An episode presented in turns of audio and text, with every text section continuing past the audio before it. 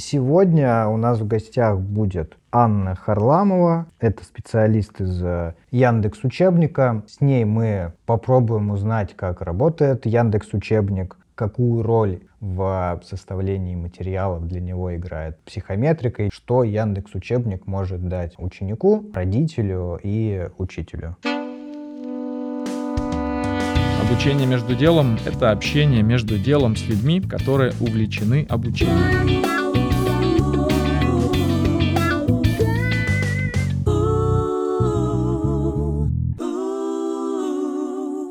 Всем привет, я Саша, технический директор LabMedia, и вместе с образованием пытаюсь угнаться за технологическим прогрессом. Привет, я Маша, и я гуманитарий в IT. Смотрю на процесс обучения как на завораживающее смешение новых технологий, искусства, психологии, границ которому нет, как у человеческого воображения. Привет, привет. А, я Андрей, разрабатываю электронное обучение для преподавателей и студентов вуза и ищу способы эффективного обучения для других и для себя.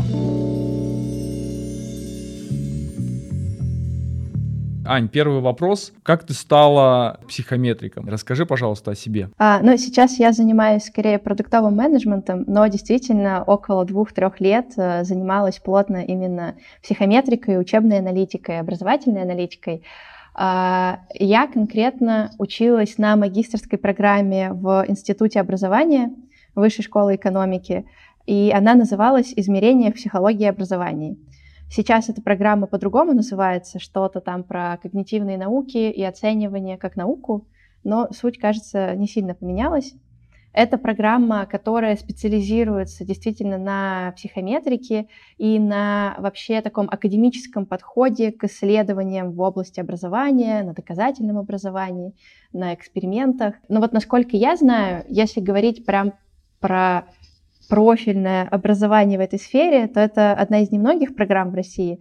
Знаю, что еще есть такая же примерно магистрская про оценивание в городском педагогическом университете в Москве. Знаю, что в Томском государственном университете есть тоже какая-то похожая магистрская программа. В общем, мне кажется, как правило, это именно магистрские программы, когда уже человек так доспециализируется именно в эту область, а, либо бывают краткие курсы, например, в Институте образования есть курсы повышения квалификации, это такие интенсивы скорее для практиков, там, конечно, не дают такую суперакадемическую базу, но зато позволяют применять все инструменты психометрики там, в разных бизнес-задачах или в каких-то образовательных задачах.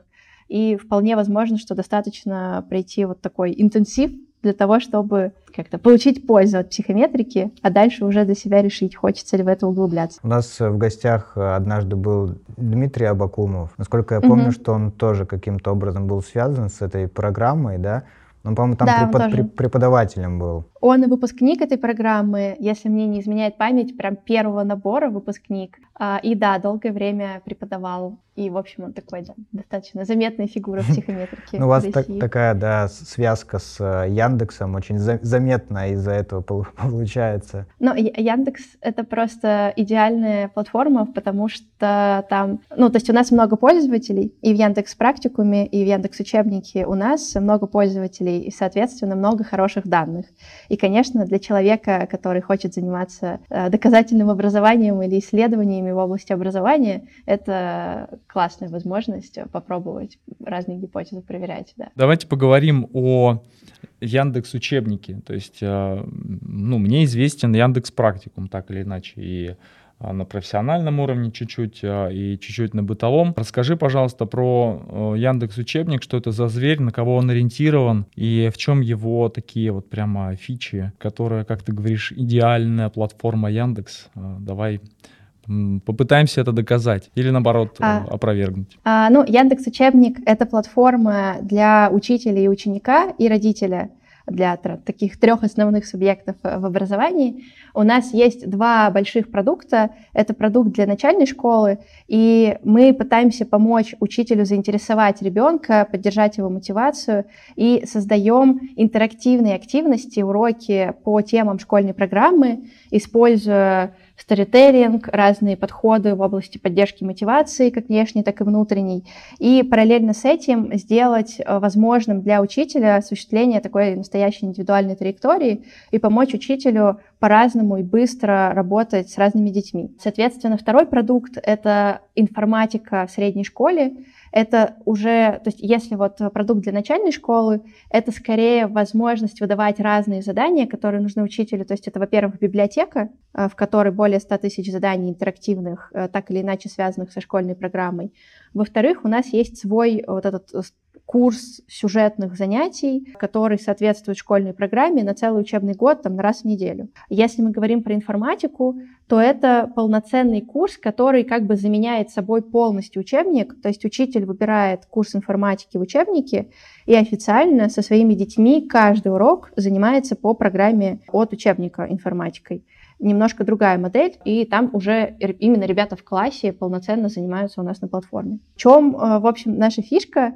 Ну, мы действительно для себя ставим главной задачей помочь э, поддержать интерес ребенка. Ну, я больше про начальную школу говорю, потому что в начальной школе это там, самое критичное, на наш взгляд, и самое важное — сохранить такой естественный интерес. А, и, ну, нам видится, что это можно сделать, а, через то, чтобы сами занятия были интересными, с актуальным контентом, актуальными жизненными ситуациями.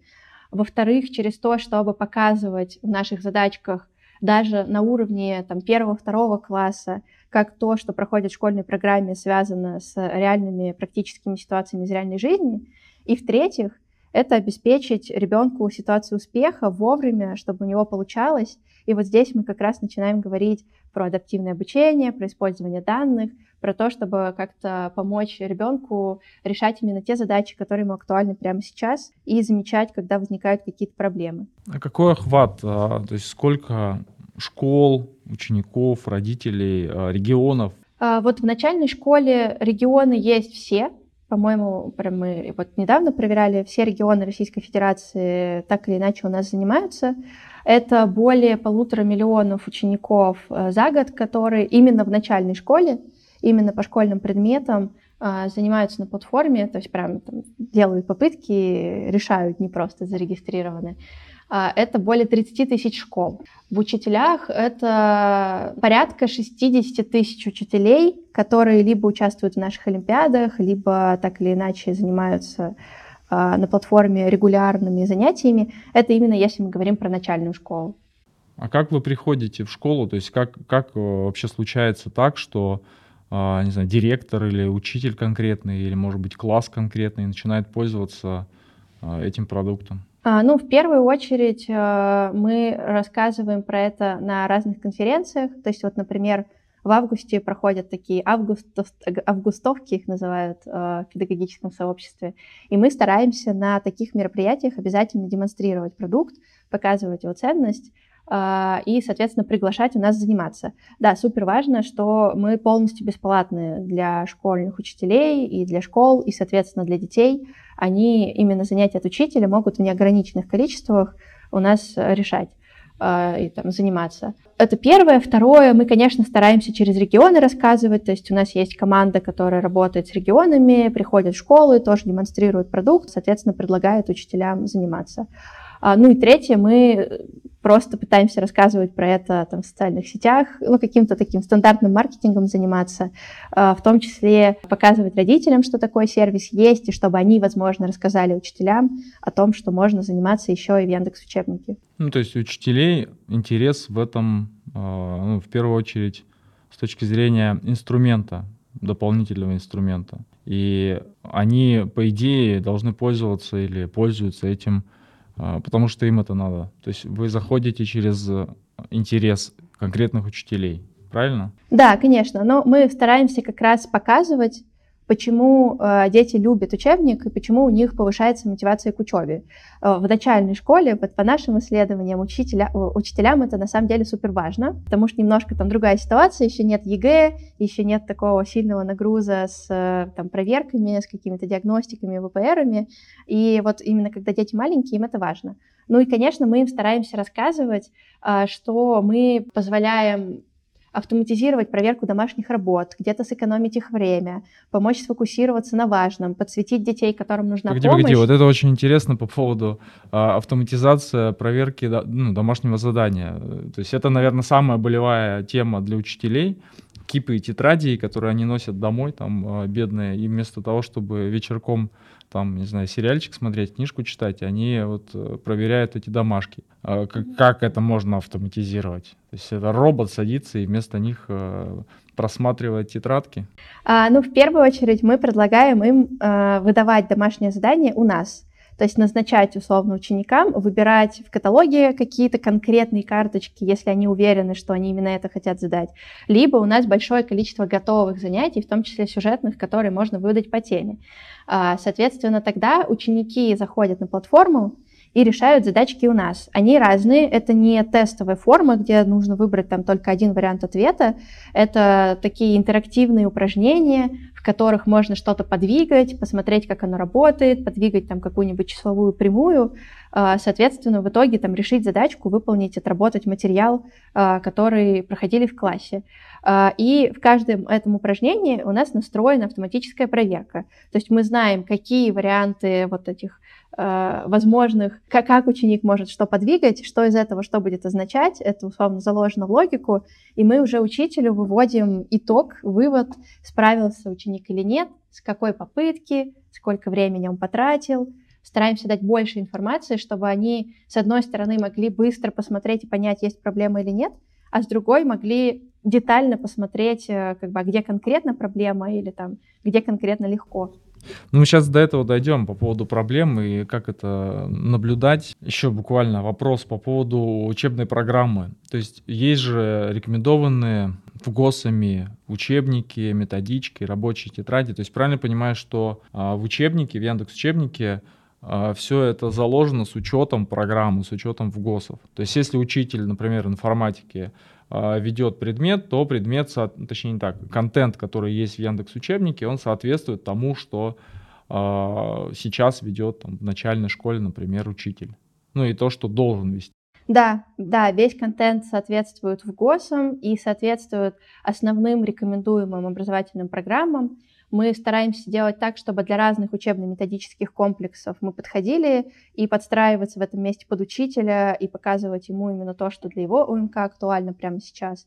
А, соответственно, учитель может полноценно в начальной школе идти у нас параллельно с учебником, ну а в курсе информатики полностью его заменять. С твоей стороны, а, какое место занимает а, именно психометрика в развитии Яндекс учебника? Ну, в первую очередь, это все, что связано с оценкой качества контента. А, то есть вот когда я приходила еще как как раз аналитик, стажер, психометрик, мы настраивали автоматизированный процесс такого сбора фидбэка про то, как функционируют наши задачки, то есть как это устроено. Например, мы делаем задание, выпускаем его в какую-то, ну, предварительно оно проходит большой спектр проверки там ручной, но тем не менее, поскольку в тот момент мы делали там, тысячи карточек в неделю, это был прям очень большой объем, то все равно мы хотели убедиться сразу еще и на данных, что все ок. А, соответственно, задание попадает в тестовую выборку детей, а, ребята его решают, и за счет психометрических инструментов у нас возникают автоматически, там в этот же день там набирается условно 100 детей, которые прорешали задание, и если срабатывает какой-то статистический флажок, что на него нужно обратить внимание, эта задачка падает э, методистам, э, как бы у них загорается там в трекере условно задачка, что нужно посмотреть, они заходят, изучают, соответственно, ту статистику, из-за которой эта задача попала вот в разряд тех, на которые нужно обратить внимание, и дополнительно проверяют, иногда что-то изменяя. Это такой прям совсем срочный да, подход, когда что-то не так. И второе, что мы делаем, это по итогам, условно, там, недели функционирования какого-то занятия на платформе или когда мы его в тестовом режиме тоже запускаем сначала на ребят, методическая команда и продюсерская команда смотрит, как в целом работает задание и насколько удалось достичь тех целей, которые команда перед собой ставила. То есть соответствует ли уровень сложности, функционирует ли задание правильно, там можем сейчас попозже про это поговорить, что значит функционирует правильно, насколько долго дети справляются с этим занятием, то есть у нас есть какие-то заданные нормы того, как мы хотим, чтобы оно функционировало, и, соответственно, это позволяет нам с ними сверяться. И это такая итеративная доработка контента, то, чего не могут себе позволить авторы бумажных учебников, мы можем позволить себе каждую неделю апгрейдить занятия и делать их э, совершеннее. Ты сказала про статистические ну, вычисления, да, статистические штуки. Вот хочется сейчас поговорить про мясо, про то, каким образом вы а, отслеживаете прогресс учеников и а, корректируете то, тот материал, который есть сейчас. А, прогресс учеников мы фиксируем благодаря нашему графу навыков. Мы сделали довольно большой проект, на самом деле, мне кажется, очень важный в целом в рамках страны. А, мы в течение полутора лет совместно с экспертами из Высшей школы экономики, из педагогических вузов декомпозировали образовательные результаты, которые закреплены в ВГОС, в федеральных стандартах, до уровня очень точечных конкретных умений. Это то, ну, то есть мы не смогли найти ни в каких открытых источниках такого уровня декомпозиции. Вот существует она в английском языке, например, есть какие-то открытые источники, э, там, оксфордские, например, э, как там называется, список навыков э, английского языка, который разбит по уровням. Вот по русскому математике и предметам начальной школы такого не было. У нас получилось в русском языке около тысячи умений отдельных вот таких, и в математике около двух тысяч умений.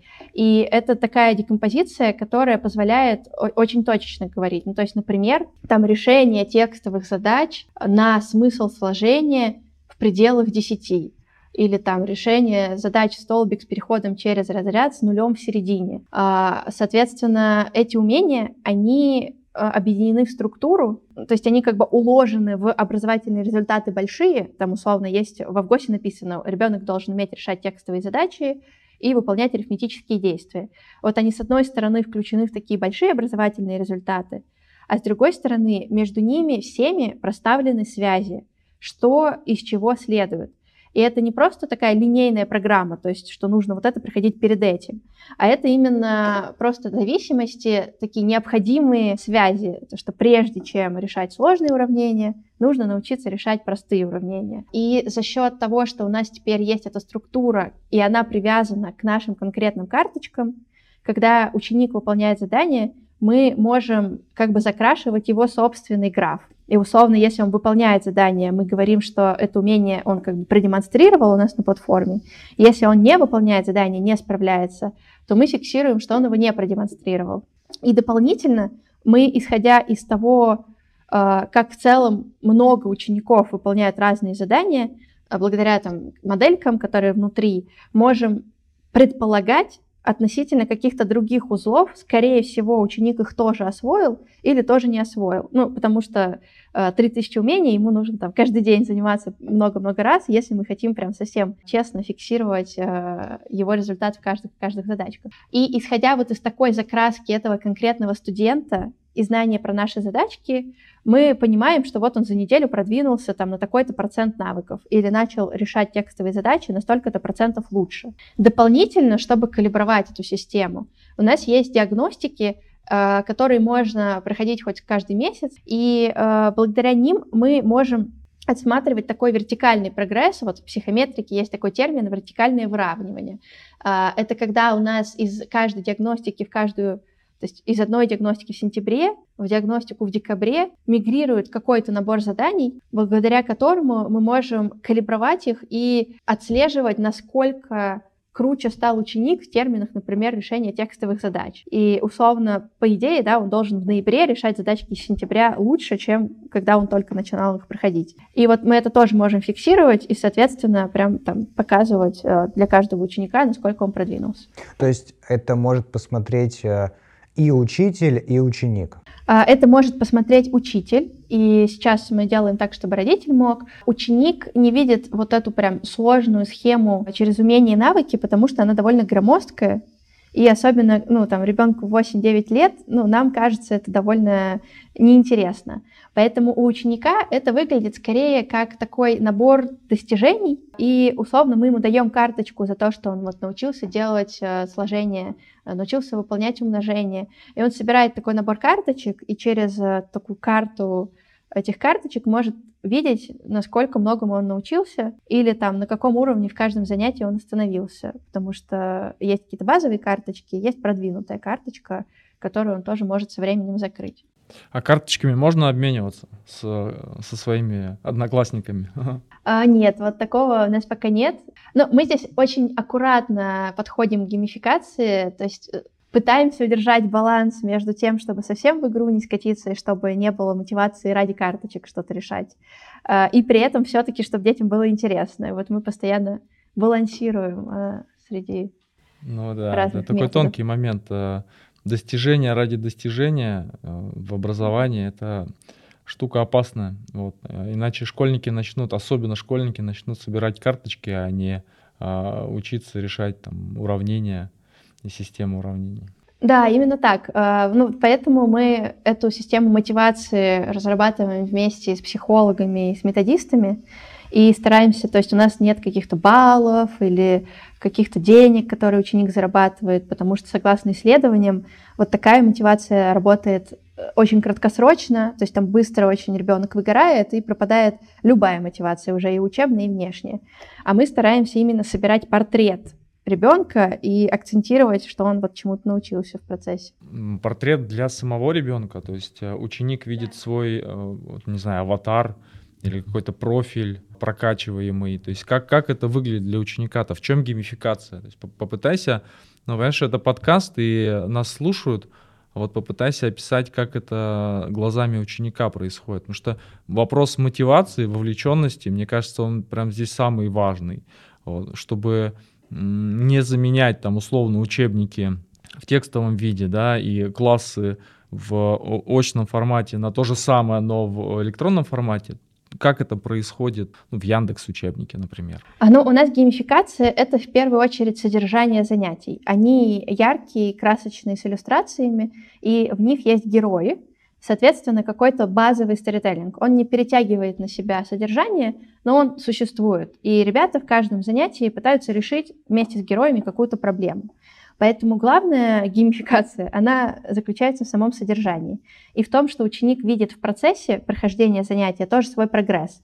Условно у нас есть там три этапа и карточка босс, то есть занятие босс, э, задание точнее. Э, и он проходит каждый этап, когда он его проходит, он видит, что он его прошел, у него получилось. После этого он может открыть сложную карточку и с ней тоже справиться. И это то, что происходит внутри. Если мы говорим про мотивацию чисто внешнюю между занятиями, то это вот то, о чем я сказала, это такая карта, э, ну, карта достижений, наверное, можно назвать. То есть он просто видит, с какими занятиями у него получилось справиться, с какими не получилось, сколько еще осталось, и собирает свою коллекцию. И, э, ну, в принципе, мы видим, что ребятам это интересно, и они как бы разглядывают эти карточки, на них написаны всякие интересные факты по итогам каждого занятия и пытаются их действительно собирать. Но при этом мы все-таки стараемся не делать из этого как бы главного фокуса. А выбор нарратива для сюжетных заданий, ну, вообще для этой оболочки сторителлинга, он как-то потом анализируется? То есть понравился он ученикам или нет? А, да, во-первых, мы собираем обратную связь у самих учеников, они могут в конце занятия высказать свои эмоции относительно того, насколько им было классно или не классно. Во-вторых, мы видим отвалы, ну, условно, есть какой-то органический процент детей, которые начинают решать занятия, но не доходят до конца по разным причинам, и, соответственно, мы знаем, какой он должен быть э, как бы в среднем и к какому мы стремимся.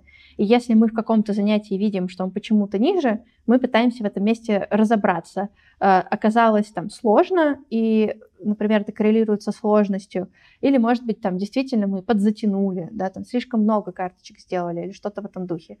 И именно сам нарратив, э, ну вот, наверное, в первую очередь через фидбэк детей и, и через то, что они нам пишут в комментариях. Бывают, например, занятия с котиком. И это всегда э, как, как бы всегда самые классные занятия. Дети любят котиков.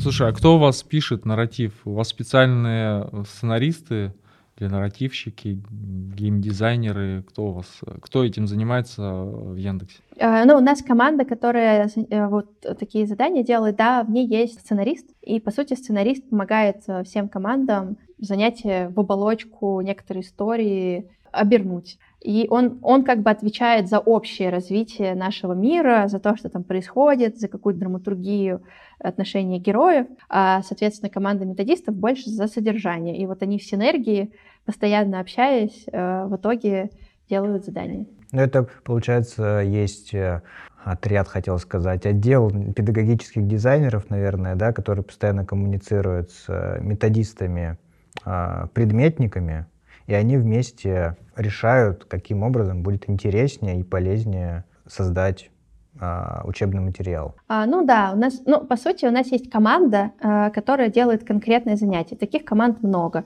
И да, они состоят из разных людей. Там есть дизайнеры, UX-дизайнеры, методисты, а, к ним подключается аналитик, к ним подключается сценарист, и вот они такой многофункциональной командой создают такую активность. Угу. Ань, ты чуть ранее сказала еще про адаптивность. Интересно, а учебный материал, он заранее известен ученику, он последовательный или он, например, формируется в зависимости от того, как от, от стиля обучения, например, насколько там, хорошо решает задание ученик, а насколько часто он это делает, или, например, ученик может выбрать тот или иной формат задания. Я, честно, не знаю, как это а у вас, ну, может быть, там есть видео задания, текстовые задания, может быть, он... И платформа подстраивается под э, тот формат, который нравится ученику. Как это происходит, эта адаптивность? Ну, у нас фактически есть два сценария. Э, первый — это когда учитель задает занятие. И здесь, э, ну, конечно, ученик заранее, он может только посмотреть свой учебник и примерно представлять, что, ну, вот такие-то темы у него будут в такой-то последовательности. И, и у нас в Яндекс учебнике тоже, соответственно. И это занятие там приходит ему несколько раз в неделю или один раз в неделю, зависит от его учителя. Здесь, понятно, мы можем только подсказывать и подсвечивать учителю, но мы не можем как-то влиять, там, менять то, что учитель выдает. А есть второй сценарий, например, в этих сюжетных занятиях, в них есть э, некоторые развилки, то есть, условно, если ученик справляется хорошо, то он довольно быстро проходит такие сложные карточки и сразу приходит в карточку босс, которая направлена на применение уже навыков в практической ситуации сложной. А если у него не получается справиться с базовым навыком, то мы переводим его в обучающий режим, когда как бы, мы через карточки пытаемся напомнить тему заново. Понимаем, что он, видимо, что-то подзабыл, тогда его траектория более сложная, но в конце он приходит все равно к тем же самым карточкам и тоже пытается применить навык. То есть мы стараемся сделать так, чтобы образовательный результат был у всех в итоге достигнут, просто у кого-то быстро, у кого-то медленно, в зависимости от э, того, кому как надо. А, также есть э, то, что ну, вот, связано именно с чисто индивидуальной траекторией. Это по итогам выполнения разных занятий мы предлагаем занятие, которое нам кажется оптимальным сейчас для ученика. То есть мы вот видим, что он ошибался в учительском занятии, и кажется, ему нужно повторить вообще материал, который проходился три месяца назад, потому что вот он ошибался именно в тех карточках, пререквизиты которым тогда мы тоже видели, что не так-то классно были освоены. И тогда мы формируем такое занятие для него специально, как бы вообще вне рамок каких-то других занятий, и тоже предлагаем порешать. Ты сказала про ситуацию, когда школьник решает, не может решить сложные задания, сложно они даются, и мы его возвращаем к повторению материала. Вопрос такой, мы ему даем повторение материала в других формулировках, ну, более простых, чем давали ранее? Или это тот же самый материал, только он повторно его изучает? Ну вот если говорить про то, что внутри занятия, то более простых. То есть э, он не справился прямо здесь и сейчас, мы его отправляем вот в эту траекторию обучения, которая специально с нуля написана, то есть именно для ситуации, когда нужно с нуля пройти. Если мы говорим про вторую ситуацию, когда мы по итогам занятия понимаем, что кажется, нам нужно повторить какую-то тему из прошлого, то, ну, по сути, это та же самая тема, просто мы начинаем с простых заданий если нужно, а не со сложных. Я почему такой вопрос задал? На мой взгляд, это, наверное, намного сложнее, но повторять материал интереснее и продуктивнее, например, с другой точки зрения. Я, например, когда что-то читаю, для меня сложная тема, а я понимаю, что мне нужно повторить. И я, помимо того, что читаю то же самое, еще и обращаюсь к другим источникам, не знаю, еще видео на Ютубе по той же теме, потому что мне нужно, чтобы мне объяснили другими словами другой человек. Да. Но ты не ученик э, начальной школы. Так, э, так и чего? Мне кажется... Нет, но э, мы не даем им те же карточки. То есть, э, поскольку у нас довольно большой каталог, и у нас есть много вариантов одной и той же задачи, например, то мы, во-первых, смотрим, какие типы задачек ученик не потрогал в прошлый раз, и даем, стараемся те, которые он не трогал, а если даже типы задачек те же, то как минимум другой вариант. Поэтому такого, что он прям то же самое решает, у нас не бывает. Про варианты. Насколько система с точки зрения списывания защищена? То есть, э, если там, я не знаю, в классе сложнее несколько списать, да, или сделать за кого-то вариант, то находясь там удаленно. Но я понятно, понимаю, что это риторический вопрос, писать можно всегда и везде, и э, в любых ситуациях практически. Э, вопрос как бы изощренности методов. Но здесь вот какая-то есть защищенность, скажем так. Ну, наши ответы нигде не лежат, мы за этим следим, чтобы они не появлялись на разных там сайтах, э, где э, пишут ответы. И чтобы зайти, например, как учитель и посмотреть ответ, нужно полноценно зарегистрироваться и залогиниться в Яндексе, найти это задание. Это не так-то просто. Поэтому для малышей, ну, они скорее так не делают. А если они делают, то они как бы супер классные, и, в общем, кажется, это не, не, не очень страшно. Нужно, чтобы твоя мама или папа были учителями и пользовались а. Яндекс учебником. Ну, кстати, вопрос, э, и ты говорила по поводу отвалов и по поводу регистрации. Э, вот смотри, у меня есть студенты, я преподаю в ВУЗе, и есть студенты, которые некоторые практические задания, домашние задания выполняют в э, Box Battle. Это наша система, которую мы используем в том числе для обучения. И у меня есть такая проблема, когда, ну, условно, из 30 студентов, два студента эти домашки все равно присылают там в Телеграм, в почту и как угодно.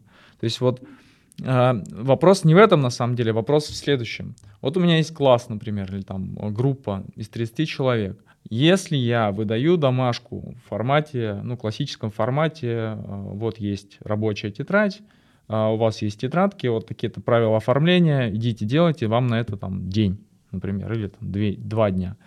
Они приносят тетрадку, сдают ее, и вот этот вот э, pipeline, скажем так, э, выполнения домашнего задания, он понятный, он такой регламентированный, зарегистрированный, все его понимают. Когда э, мы используем технологии, в данном случае это Яндекс Учебник, э, это некое дополнение, правильно? Угу. Ну, в случае начальной школы, да. Ну да. И как, что делать с теми людьми, которые там, допустим, в классе из 30 э, человек 25 э, окей, выполняют, а остальные 5, э, ну, говорят, ну, я, у меня там убеждения, да, либо просто он забывает, или ему проще, или у него вообще компьютера нет. То есть он находится там где-то, ну, бывают такие ситуации, когда у семей э, нет компьютеров, ноутбуков, есть там телефоны, есть планшеты, а вот э, средства, с помощью которых нормально можно заниматься, отсутствуют. То есть э, есть какая-то статистика вот полноты внутри класса, потому что учителю, мне кажется, это будет дополнительный геморрой, я извиняюсь, э, проверять и тут, и там смотреть. Ну, у меня буквально вчера такая ситуация была, когда я в ведомости зачетки представлял, я открыл э, Box Battle со статистикой, и еще у меня Telegram на другом экране. Я вот значит, смотрел, кто чего прислал, куда. Ну, слава богу, там было всего два у меня э, человека, которые такие нерадивые. А как это происходит э, в Яндексе? Ну, раз уж мы говорим про Яндекс учебник, про психометрику, про данные, то есть вот, э, наверное, опираясь на данные, сможешь рассказать? А, ну, у нас есть разные учителя, которые по-разному используют учебник. Кто-то использует его прям как обязательную домашнюю работу, там, как правило, все ученики выполняют. Мы тут со своей стороны пытаемся обеспечить, э, ну, то есть, во-первых, мобильность, то есть наши занятия можно выполнять на мобильном устройстве, и в этом смысле, если хотя бы в семье есть мобильное устройство и хоть какой-нибудь там 3G, то они имеют возможность это задание выполнить. И, соответственно, таким учителям, конечно, гораздо проще. Они заходят, видят полную картину, и мы можем там для каждого ученика потом предложить какие-то выводы, статистику и индивидуальные задания. А если же учитель скорее использует как факультативную активность, Если хотите, решаете, если не хотите, не решаете. Как правило, это тогда такая дополнительная оценка. И в этом случае он не то чтобы проверяет и здесь, и там. Скорее, он проверяет все там, но у него есть какая-то часть детей, которая дополнительно занимается в учебнике. Здесь он просто заходит там раз в неделю и видит сразу отчет, э, где написано, какие дети занимались, сколько занимались, как позанимались, и выставляет им какие-то дополнительные оценки.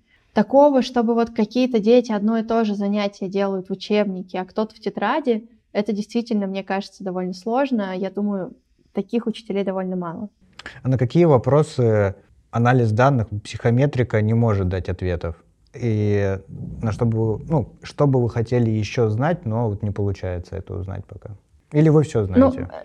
Ну, э, ну, просто здесь такой э, двоякий вопрос. Э, что такое психометрика? Это конкретно там наука про измерение. И она, как правило, если мы говорим про измерительные инструменты, это диагностики, разные там тесты и создание вот инструментов, которые позволяют до какой-то одной цифры обобщить информацию так, чтобы эта цифра была правда информативной.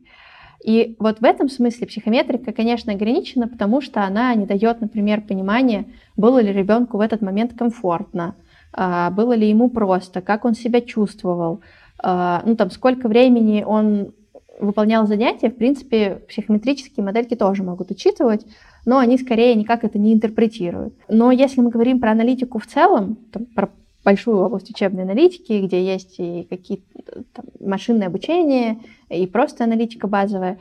Здесь мы можем сделать разные выводы и про то, насколько ребенку было классно, исходя из времени, из паттерна, там, условно, сколько он зависал на карточках, э, делал ли он там 5000 кликов, лишь бы решить, там, перебрать все возможные варианты, или все-таки э, думал то время, которое по-хорошему в этой карточке надо думать. И из каких-то вот таких свидетельств мы можем делать общие выводы, насколько детям было комфортно. А, чего, тем не менее, мы не можем, и нам в этом месте супер важным кажется быть партнером для учителя, и именно для этого и освобождать ему время, это в ситуации, когда мы зафиксировали проблему, что у ребенка действительно не получается, мы попробовали предложить ему задание полегче, задание из какой-то предыдущей темы, но тем не менее мы понимаем, что там, возможно, на уровне концепта ребенок что-то пропустил. И особенно если он маленький, то здесь супер важно, чтобы учитель ему еще раз объяснил эту тему так, чтобы он понял, этот конкретный ученик.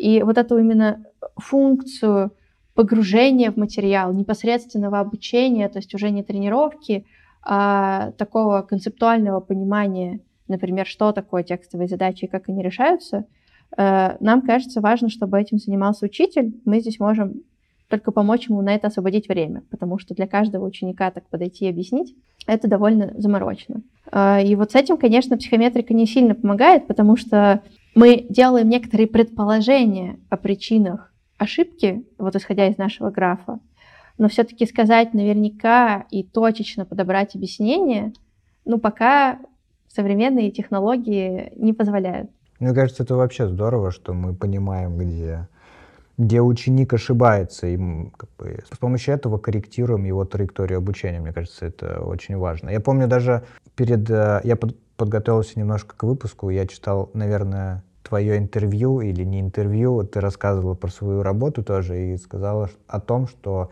ошибки это очень важно, потому что если бы их не было, мы бы не поняли, ну, а, что делать, ну, как помочь э, ребенку стать еще лучше. А если они есть, мы помогаем понять, где у него есть пробелы, мы можем их скорректировать. Это, по-моему, очень здорово. Но я на- надеюсь, что у меня такая мечта, я хотел бы, чтобы технологии позволили нам, как э, в таком советском фильме, я недавно его посмотрел случайно по телевизору, как это ни странно, называется э, что-то в духе «Чемоданчик счастья» или что-то в этом духе.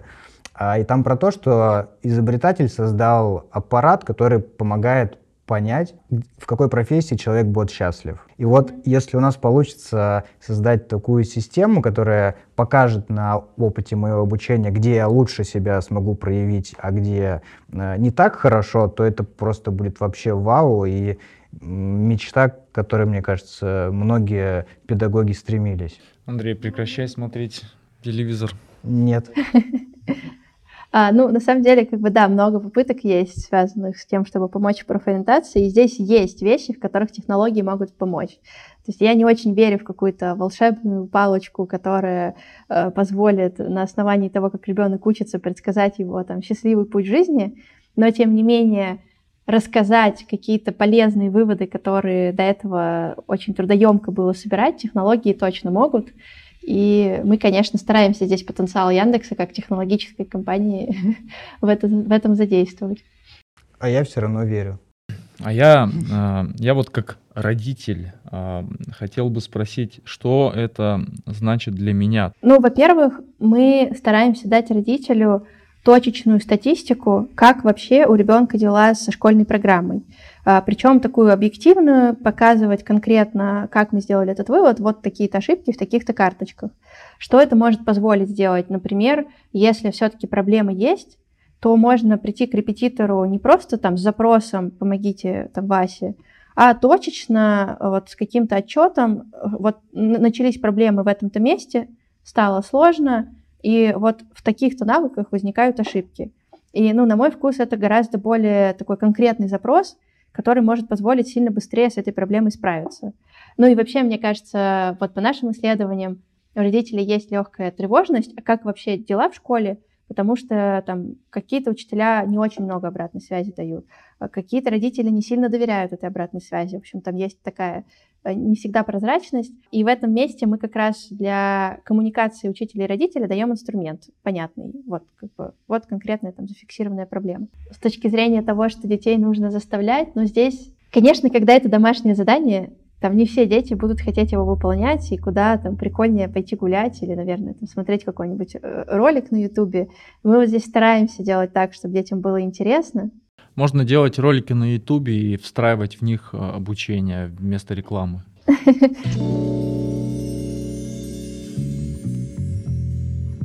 О чем ты мечтаешь в плане развития, опять же, Яндекс учебника? Ну, не только, наверное, Яндекс учебника, а в принципе, э, с точки зрения образовательной деятельности, так как ты человек из обучения, из образования, вот что там за горизонтом э, в, твоей, в твоей голове, в твоих грезах? Образовательных?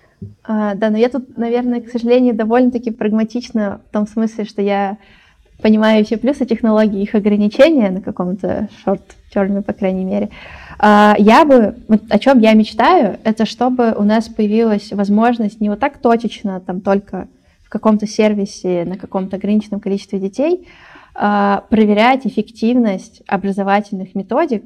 То есть, вот, например, мы сейчас научились изучать э, в экспериментальном дизайне, насколько одно обучение работает лучше, чем другое. И вот моя мечта как-то расширить эту практику и доказательное образование из области такой красивой истории, про которую мы разговариваем в Фейсбуке, перевести в реальную практическую область, в которой каждый учитель понимает, как работают те или иные приемы, какие из них полезно с какими детьми применять, и мы как-то все вместе, как образовательное сообщество, на основе этих данных пытаемся прийти какую-то новую педагогическую парадигму, в которой самое важное это не просто впихнуть всю программу в ребенка, как-то поставить его в центр этого процесса и сделать так, чтобы э, ему самому стало интересно как бы изучать и чтобы он при этом достигал своих образовательных результатов.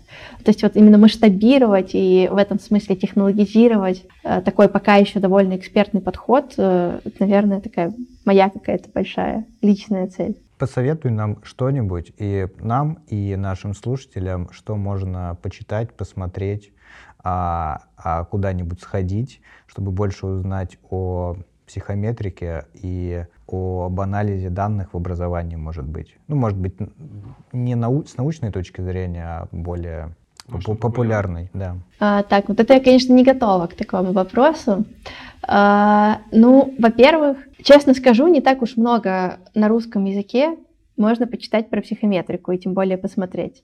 Вот на английском есть, например, хэнд, ну, хотя хендбук, я бы сказала, это такой очень-очень академичный текст, и это, наверное, будет too much для ознакомления. Ну вот есть, значит, лекция, ну не лекция, в общем, был метап, наверное, который вы как раз смотрели, на котором я рассказывала, мне кажется, в очень простых терминах о том, чем занимается психометрика.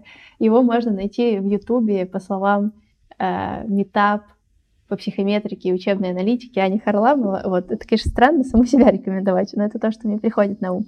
И, конечно, Дима Абакумов довольно много э, писал статей и рассказывал, мне кажется, и на радио, и в разных передачах об этом. Его тоже очень классно послушать. Дима очень интересно и энергично рассказывает, прям влюблен в свой предмет. Из такого более академичного, ну, в плане более организованного, да, контента, я не знаю, к сожалению, каких-то курсов, а, можно приходить в институт образования на всякие дни открытых дверей или открытые лекции, которые там случаются.